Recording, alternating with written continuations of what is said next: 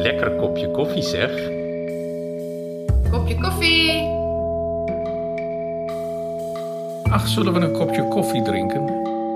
Waar is mijn kopje koffie? Lekker. Een kopje koffie. Een kopje koffie? Lekker kopje koffie. Kopje koffie. Der niederländisch-flämische Bücherpodcast.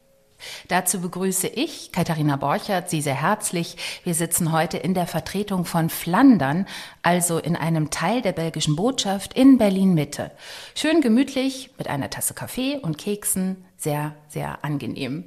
Denn zu Gast ist die flämische Autorin Charlotte van den Broek, eigentlich Lyrikerin und als solche im niederländischsprachigen Raum mit Preisen hoch dekoriert.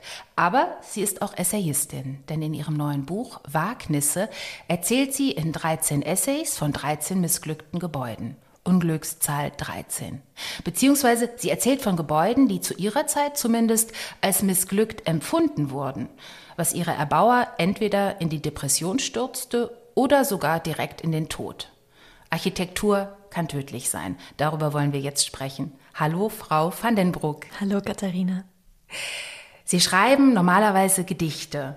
Ein Gedicht ist ja kurz, ein Gedichtband ist schmal, aber Ihre Essays jetzt, die sind sehr umfangreich. Sie haben insgesamt 350 Seiten Text geschrieben. War das schwer für Sie, auf einmal so viel Text zu produzieren? Eigentlich war es erleichternd, denn ich habe meine zwei erste Gedichtbände auf eine kurze Zeit geschrieben.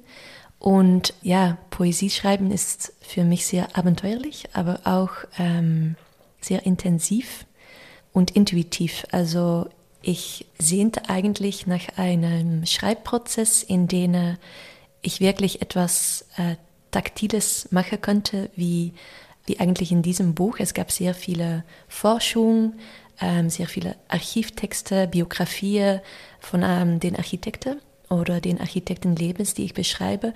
Und das hat mich wirklich sehr gut gefallen. Biografische Informationen oder Forschungstexte umzusetzen in einen Essayform. Also es gab viel Material und deswegen war es auch ein äh, ganz total anderes Schreibprozess. Ja, Sie haben viel recherchiert. Sie haben die Gebäude auch besucht. Sie mhm. haben sich alles vor Ort angeschaut.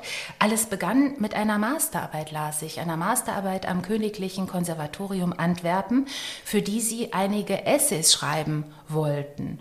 Sie haben da Wortkunst studiert, also Wortkunst. Bei uns würde man vielleicht kreatives Schreiben sagen. Und es begann alles mit einer Geschichte über das völlig missglückte Schwimmbad in Turnhout. Das ist ihre Heimatstadt in der Nähe von Antwerpen. Das Schwimmbad dort wurde 2005 eröffnet. Da waren Sie 14 Jahre alt. Waren Sie oft dort? Ja, äh, so oft als es möglich war, denn das Schwimmbad war andauernd geschlossen. Es ist bis 2011 geöffnet gewesen und in diesem Zeitraum ist es nie länger dann drei Monate hintereinander geöffnet gewesen, denn ständig gab es ja all diese merkwürdige Panne und das ging von äh, wirklich absurdistische Szene, wie zum Beispiel plötzlich war das Wasser in eine milchweiße Farbe, äh, hat das sich geändert oder der Bademeister würde zusammengeschlagen oder die Luftfeuchtigkeit war so hoch, dass alle ohnmächtig würde in das Schwimmbad. Also ständig gab es in den Regionalzeitungen diese Art von Nachrichten. Und dann auf einen Moment gab es eine endgültige Schließung. Und es gab eigentlich nie eine richtige Grund dafür. Also man hat verschwiegen, warum das dann endgültig geschlossen worden ist. Und ähm, natürlich, wenn Informationen fehlen, dann tritt der Fantasie ein und die Turnhautenare oder der Einwohner von Turnhout hatte das dann erklärt, durch zu sagen, dass der Architekt des Schwimmbads sich im Kellerraum verhängt hat, weil er nicht mit der Scham seines Scheiterns leben könnte. Und diese Geschichte war den Startpunkt für äh, eigentlich eine größere Frage. Gibt es dann vielleicht eine kausale Verbindung zwischen ein architekturales Scheitern oder eine Fehler im öffentlichen Raum und die totale persönliche Zerstörung? Genau, das ist die Frage, die allen Essays, es sind eigentlich formell ähm, Mixtexte, es sind Reportageelemente mit drin, es sind essayistische Elemente, vielleicht auch erzählerische Elemente mit drin. Das ist die Frage, die all diesen Texten zugrunde liegt. Also inwiefern korrespondieren Schöpfer und Werk miteinander und warum scheitert ein Mensch total, wenn sein Werk gescheitert ist oder wenn er es zumindest als gescheitert empfindet. Sie kommen ja aus der Region Kempen so nennt man das Kempenland. Das ist in der Nähe von Antwerpen. Dort stand auch das äh, Schwimmbad. Es ist teilweise so ein bisschen im Boden versackt. Es ist eine sehr sandige Region. Was ist das für eine Region, Kempen? Ja, sandig, aber der Boden hat zumeist, ähm, ist es Morast oder ähm, Sumpfgrund. Also, und das finde ich eigentlich eine sehr gute Metapher, um die Region zu beschreiben. Wenn man nicht aufpasst, dann droht man dort in Weg zu sinken. Ja. Ja. Deswegen sind Sie auch nach Antwerpen gegangen, zum Studieren und auch zum Leben? Nein, nicht unbedingt, aber ich habe zuerst in Gent studiert und wenn ich 18 Jahre alt war, dachte ich, okay, das ist der Uni, der am weitesten weg ist von der Kempe.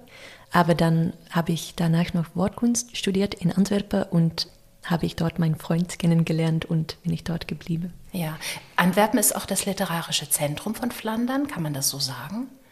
Ähm, das ist ein schönes Kompliment, glaube ich. Ja, es gibt viele Autoren leben in Antwerpen, das stimmt. Ja, es ist eine sehr kulturelle Stadt. Nicht nur auf der Ebene von Literatur, aber auch Mode zum Beispiel, Theater, Tanz. Also es ist schön für mich dort zu sein. Ja. Sie sind in Ihrem Buch ähm, an verschiedene Orte gereist außerdem noch an einen anderen belgischen Ort, Ostende, also an der belgischen Küste. Davon ähm, hören wir gleich noch. Sie waren aber auch in Frankreich, in Österreich, in Italien, Sie waren in Irland und Sie waren in den USA. Überall dort fanden Sie Gebäude ähm, mit einer tragischen Geschichte. Wie kamen Sie auf all diese Orte? Nach welchen Kriterien haben Sie die ausgewählt oder war es ein bisschen Zufall? Sie waren gerade im Urlaub? Nein, ich habe sie eigentlich sehr bestimmt ausgewählt. Aber wie gesagt, hat das angefangen mit diesem Schwimmbad in meiner Heimatstadt. Und einige Jahre später war ich in Wien für eine Lesung und dort hatte ich die Geschichte erzählt. Und mein Gesprächspartner hat gesagt, ah, aber das ist eigentlich wie der Wiener Staatsoper. Man nennt das Gebäude die versunkene Kiste, weil es so aussieht, als ob es in die Straße wegsinkt. Und der Architekt hat sich auch verhängt. Also die Parallele war wieder ein bisschen dunkel, aber zu schön, um wahr zu sein, äh, fast. Und dann habe ich im folgenden Schritt eigentlich sehr deontologisch unverantwortet auf Wikipedia eingeführt Architects who committed suicide. Und von dort aus bin ich, ja, ich sage immer, dass es so war wie das Prozess, in dem Bakterien sich teilen eine Geschichte würde zwei, würde vier, würde acht. Und bevor ich es wusste, war ich so in eine dunkle Ecke der Architekturgeschichte belandet. Und dann gab es so einen Großkörper von Fallstudien. Und aus dem habe ich 13 Geschichten ausgewählt. Nach Turnhout geht es im Buch nach Verchin in Nordfrankreich. Dort steht eine Kirche mit einer gedrehten Kirchturmspitze. Die ist aber völlig mhm. schief geraten und ich finde, sie sieht so ein bisschen aus wie eine Kerzenflamme im Wind, also ein bisschen gebogen. Hier gehen Sie geradezu journalistisch vor, dachte ich. Sie treffen vor Ort Menschen, die ich als Journalistin Interviewpartner nennen würde. Also da ist zum Beispiel die Präsidentin der Association des Clochetors d'Europe. Das ist die Gesellschaft für gedrehte Kirchtürme in Europa. Und da ist auch der Bürgermeister des Ortes, Monsieur Lamourette, und ein Kirchturmforscher aus dem Dorf. Und alle sind sehr, sehr stolz auf ihren Turm. Und äh, zum Warmwerden und zum Kennenlernen gibt es erstmal eine Tasse Kaffee. Kopje Coffee. Das hören wir jetzt zuerst auf Niederländisch und dann auch nochmal auf Deutsch. Burgemeester Lamourette schudt ons de hand met een kneepje dat ontzag wil afdwingen. Hij benadrukt de tijd die hij heeft vrijgemaakt voor ons hobbyclubje van torenspitsliefhebbers. Meteen vertelt hij erbij dat we ons geen illusies moeten maken. De binnenkant van de kerk krijgen we niet te zien. Instortingsgevaar. De secretaris heeft koffie gezet, die in combinatie met de benauwde hitte van de kachel meteen leidt tot een droge hoofdpijn. Dan komt een bijzonder kleine man, die de tachtig al moet naderen, de container binnengezwierd. Het is monsieur Defepvin, de lokale afgevaardigde van de vereniging en Verchin-specialist. Hij spreekt ons toe in het Sti. Ja, er spricht mit uns auf Sti. Das ist die an Konsonanten sehr reiche Sprache Nordfrankreichs, der harte Zungenschlag des Nordens, der berühmt wurde durch den Kinofilm Willkommen bei den Sties. Ich erinnere mich noch gut daran. Danke, Charlotte van den Broek. Und jetzt hören wir dieselbe Stelle und auch noch etwas mehr auf Deutsch. Es liest der Schauspieler Matthias Friedrich. Bürgermeister Lamourette begrüßt uns mit einem Händedruck, der Respekt abbringen möchte. Er betont, dass er sich extra Zeit für unseren Hobbyclub von Turmspitzenbegeisterten freigeschaufelt hat. Gleich darauf schickt er hinterher, dass wir uns keine Illusion zu machen brauchen. Das Kircheninnere bekommen wir nicht zu sehen. Einsturzgefahr. Die Sekretärin hat Kaffee gekocht, der in Verbindung mit der stickigen Hitze von der Elektroheizung sofort zu bohrenden Kopfschmerzen führt. Dann betritt ein extrem kleiner Mann, der sicherlich an die 80 sein dürfte, den Container. Es handelt sich um Monsieur de Feupfin, den hiesigen Vereinsabgeordneten und Verchin-Spezialisten. Er spricht Sti mit uns. Die harten Laute des Dialekts sorgen dafür, dass sein Französisch unverständlich ist, ganz so, als schlüge er sich bei jedem Wort einen Nagel in den Mund. Erst als Madame Maquin seine Sätze langsam in lupenreinem Französisch für mich wiederholt, verstehe ich, dass er empört ist über den Grund meines Besuchs. Das ist ein katholisches Dorf mit einer berühmten Kirche, protestiert der Fepfin. Alle sind richtig stolz auf Saint-Omer mit ihrem authentischen, besonderen Turm. Angesichts der damaligen Möglichkeiten ist er gut ausgeführt worden. Sind Sie etwa aus Sensationsgier hergekommen? Ich denke nicht, sage ich. Aus persönlichen Gründen habe ich ein Interesse an architektonischen Fehlschlägen entwickelt, vor allem an Fehlschlägen, die für den Architekten zum Verhängnis wurden, ja sich sogar fatal gegen ihn gekehrt haben. Le Suicide? Hätte er mir das Wort damit in den Mund zurückstopfen können, hätte mir Monsieur de Ferpin eine Ohrfeige gegeben. Sein Blick verrät Weißglut, aber er reißt sich zusammen. Der Architekt, wer auch immer das gewesen sein mag, hat sich nicht vom Kirchturm gestürzt, sagt der Ferpin nachdrücklich. Warum hätte er das tun sollen? Ja, warum hätte er das tun sollen? Dieser Frage gehen Sie in diesem Text nach wie Sie in allen Texten die Frage nach dem Warum stellen, auch wenn es darauf eigentlich gar nicht immer eine klare Antwort gibt, oder? Nein, es war eigentlich auch eine sehr naive Frage. Warum? Denn ich habe ziemlich schnell in Forschung habe ich gelernt, dass das die falsche Frage ist und dass es viel komplexer ist als eine Warum-Frage.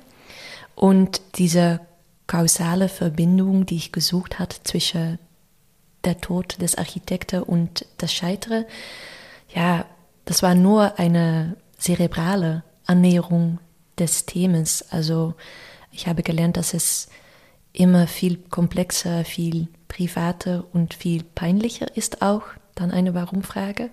Es geht darum, was passiert ist, einfühlbar zu machen. Ja. ja. Und wer sich da einfühlt und auch wer sich auf diese Spur begibt, ist ein Ich, in den Essays oder in den Geschichten. Es ist ein Ich, das auftritt, das die Gebäude besichtigt, das über die Gebäude nachdenkt, das Fragen stellt. Ähm, und dieses Ich, äh, sind Sie das, Frau van den Broek, oder ist das eine fiktive Figur? Das ist ein Ich, das mir sehr stark ähnelt. Ja. die Gegenwartsebene in der dieses Ich auftritt, ähm, mhm. hat oft etwas Humoristisches, finde ich. Ähm, das äh, klang in der Lesung eben schon an mit den Sties. Das ist aber auch in anderen Geschichten so. Also die Erzählerin gerät immer wieder in total sonderbare, seltsame, schräge Situationen. War das auch für Sie ein gutes Gegengewicht gegen die ja doch dann auch sehr tragischen Geschichten dieser gescheiterten Architekten? Ja, das hat mich eigentlich sehr gerührt, denn klar, ich hatte am liebsten diese Architekte gesprochen, aber das war nicht möglich. Aber ich habe dann gesehen, dass die Menschen, die sich um so ein gescheitertes Bauwerk kümmern heutzutage, ja, das sind wirklich faszinierende Figuren auch auf, auf, ähm, Auch leidenschaftlich. Ne? Ja, sehr leidenschaftlich, äh, auch ein bisschen sonderbar oft, aber das hat zu ja, sehr rührenden Begegnungen geführt und das sagt auch etwas über, wie wir diese Gebäude betrachten, denke ich. Das hat viel mit Sorge zu machen, dass dann jemand, der vielleicht auch selbst ein bisschen sonderbar ist, sich um so ein ähm, ja, einsames, äh, vergessenes Bauwerk kümmert. Das Ich in den äh, Geschichten sagt auch, ich zitiere jetzt mal, aus persönlichen Gründen habe ich ein Interesse an architektonischen Fehlschlägen entwickelt. Was sind denn diese persönlichen Gründe der Erzählerin in den Texten? Warum interessieren Sie sich als Lyrikerin mhm. für missglückte Gebäude? Ja, das war eine Art von Schalevergrößerung von meiner eigenen Praxis. Zumindest so habe ich das anfangs angesehen. Denn ich erfahre immer eine sehr, ja, vielleicht pathetische, aber doch starke Verbindung oder Verknüpfung zwischen mein Werk und mein Leben. Also wer ich bin und was ich schreibe, ist so symbiotisch fast miteinander verbunden, dass zum Beispiel, wenn ich ein schlechtes Gedicht schreibe, dass ich mich selbst auch als Person gescheitert fühle. Manchmal ist das so total, dass es mich eigentlich erschreckt.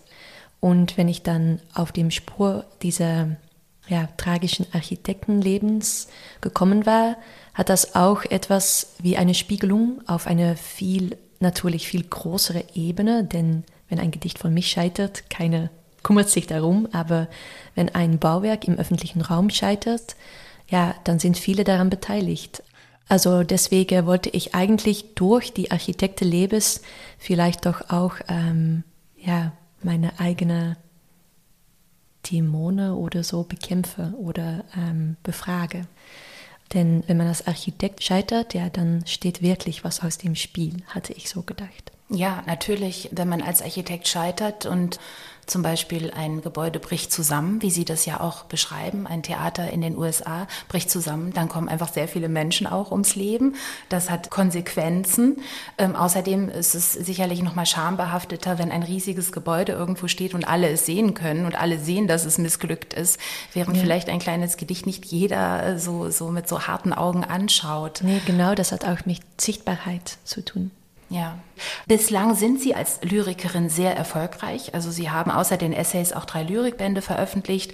Einer davon ist auch ins Deutsche übersetzt worden. Der heißt Nachtdrift, von Stefan Wiczorek übersetzt, in einer zweisprachigen Ausgabe zu bekommen. Die empfehle ich sehr. Ja, aber was tut man, wenn der Erfolg weg ist? Haben Sie schon mal darüber nachgedacht, nicht mehr zu schreiben? Ja, das ist auch eine Frage, die ich mich stelle im Buch wäre ich so mütig aufzuhören, wenn es nicht mehr notwendig ist, dass ich schreibe. Und das finde ich auch eine angstliche Frage, denn das weiß ich eigentlich nicht, ob ich das so einfach dann nicht mehr machen kann.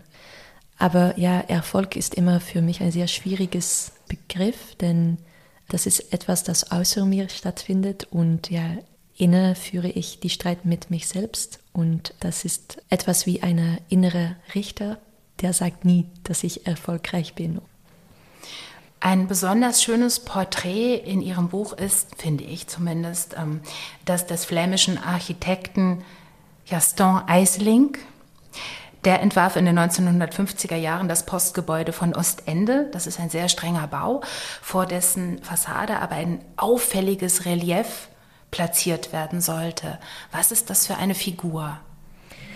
Ja, wenn man ein bisschen Abstand hält, sieht es aus wie eine Art von riesiger Krebs.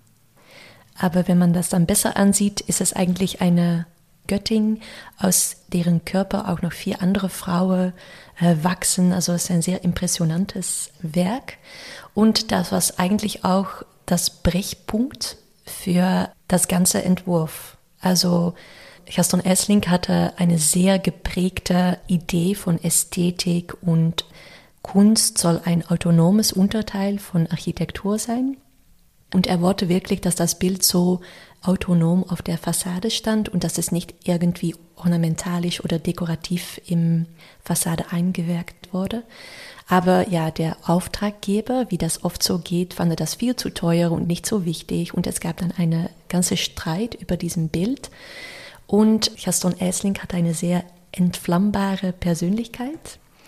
Ja, er war wirklich sehr aggressiv manchmal auch. Und auf einem Punkt war es dann so weit gekommen, dass er seine eigene Baustelle nicht lange betreten könnte. Und ja, das hat für eine totale Zusammenkrach von nicht nur seinem Projekt, aber eigentlich seine ganze Ideologie um Kunst und Architektur und kreative Prozess auch gesorgt. Und gleichzeitig war seine Geliebte, Georgette Trois, ist ihr Name, war sie krank geworden. Und er hat sich so monomanisch auf diesem Bauprojekt gestürzt, dass er eigentlich nicht nachher das Gefühl hat, dass er nicht genug da gewesen ist für seine Geliebte. Und ähm, ja, nur ein paar Wochen später hat er sich dann entschieden, um sich ums Leben zu bringen. Also das ist auch eine sehr tragische Liebesgeschichte eigentlich. Ja, und von diesem Gaston Eiseling und von seinem Gebäude erfahren wir jetzt noch mal mehr in einer zweiten Lesung und auch davon, dass Kompromisse ja eben für Gaston Eiseling nicht in Frage kamen. Es liest noch einmal Matthias Friedrich. Schon bei seinen ersten Entwürfen für das neue Postgebäude hat Gaston Eiseling eine auffällige Skulptur vorgesehen. In gewisser Weise prägt sie die Gestaltung des restlichen Baukörpers. Das hohe Volumen hinter dem Vorbau, in dem einmal die Serviceräume und Büros untergebracht sein werden, musste einen Bezug zur Skulptur haben und nicht etwa umgekehrt keine leichte erhöhte Skulptur als Schmuckelement einer geschlossenen Fassade, sondern ein eigenständiges Kunstwerk als vollwertiger Gebäudebestandteil. Aeseling, ein überzeugter Sozialist, wollte mit seinem Beruf zur Demokratisierung beitragen, sie ideologisch stützen. Architektur soll für jedermann zugänglich sein und eine Gesellschaft fördern, in der Kunst und Kultur gedeihen können. Die Verbindung von Architektur und Plastik wird zu einem wichtigen Motiv seiner Formensprache, die sich an verschiedenen Orten im Gebäude wiederfindet. Aeseling verwendet Blaustein für den Eingang, eine poetische Materialwahl. Die zusammengepressten Kalkskelette von Muscheln und Meerestieren symbolisieren 500 Meter von der Küste entfernt ein Urmeer. Auch das Mobiliar der Inneneinrichtung entwirft er selbst. Zwei Keramikreliefs des Künstlers Jo Maas flankieren die Schalterhalle. Aus dessen Hand stammen auch die 14 sandgestrahlten Glasbilder, die allegorisch die Entwicklung der Telefonie und Telegrafie darstellen. Das Hauptwerk, die geflügelte, krebsähnliche Göttin an der Stirnseite, angefertigt vom befreundeten Bildhauer Joseph Cantré, bekommt den ehrgeizigen Titel Die Kommunikationsmedien bzw. Einheit der Welt durch Telefonie, Telegrafie und Briefverkehr. Ausgerechnet diese gut gemeinte Skulptur, die alle sozialen Unterschiede in der schlichten Handlung, einen Brief aufzugeben, symbolisch einebnen will, soll für Aeselink zu einem fatalen Quell von Frust und Enttäuschung werden. Das Postgebäude ist das einzige öffentliche Bauwerk, das Aeseling entwerfen wird. Eben wegen seiner öffentlichen Nutzung gibt ihm dieses Projekt Gelegenheit, seine politisch, gesellschaftliche und architektonische Vision zum Ausdruck zu bringen.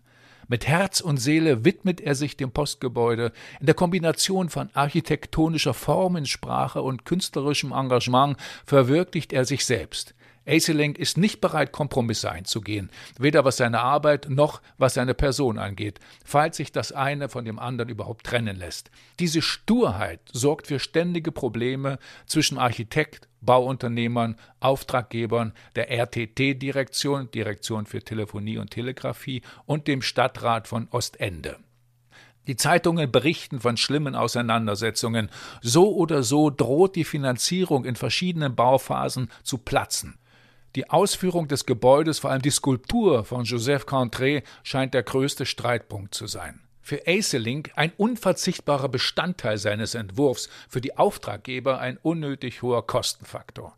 Die Meinungsverschiedenheiten eskalieren derart, dass Aeseling mit einer Klage droht, sollte die Skulptur nicht aufgestellt werden. Nach einem Streit zwischen ihm und seinem Freund Contré nehmen die Spannungen zu. Aeseling soll sich über die Vernissage von Contrés Ausstellung in Brüssel geärgert haben, weil der Bildhauer dort eine frühere Version seiner geflügelten Göttin auf einem Sockel präsentiert hatte. Viel zu elitär. Seine Drohungen, seine Sturheit und ewige Rechthaberei führen dazu, dass Aeseling nach mehreren solchen Vorfällen der Zugang zur Baustelle im Juni 1953 endgültig verwehrt wird. Ein halbes Jahr nach dieser Katastrophe begeht Aeseling in der Wohnung in der Kemmelbergstraat Selbstmord. Wenige Jahre später stirbt auch Contré. Beide werden die am Ende doch noch erfolgte Aufstellung der Skulptur im Jahre 1963 nicht mehr miterleben. Ja, auch ein tragisches Ende. Ich habe diese Passage und auch diese Geschichte ausgewählt jetzt für den Podcast für Kopje Coffee, einfach weil ich noch mal ein belgisches Bauwerk aufgreifen wollte. Haben Sie unter Ihren 13 Geschichten oder Essays, Reisereportagen, Betrachtungen, haben Sie da einen Lieblingstext? Oh, das fühlt immer ein bisschen komisch an, um einen Lieblingstext auszuwählen, denn es sind oft auch schreckliche Vorfälle worüber ich schreibe. Aber ich denke, die meist intensive Erfahrung, die ich gehabt hat, war der Architekt des letzten Kapitels. Starchidion Kempf ist sein Name. Und es ist die letzte und auch die weiteste Reise, die ich gemacht habe. Also er wohnte eigentlich in Colorado Springs am Fuß der Rocky Mountains in Colorado in den Vereinigten Staaten.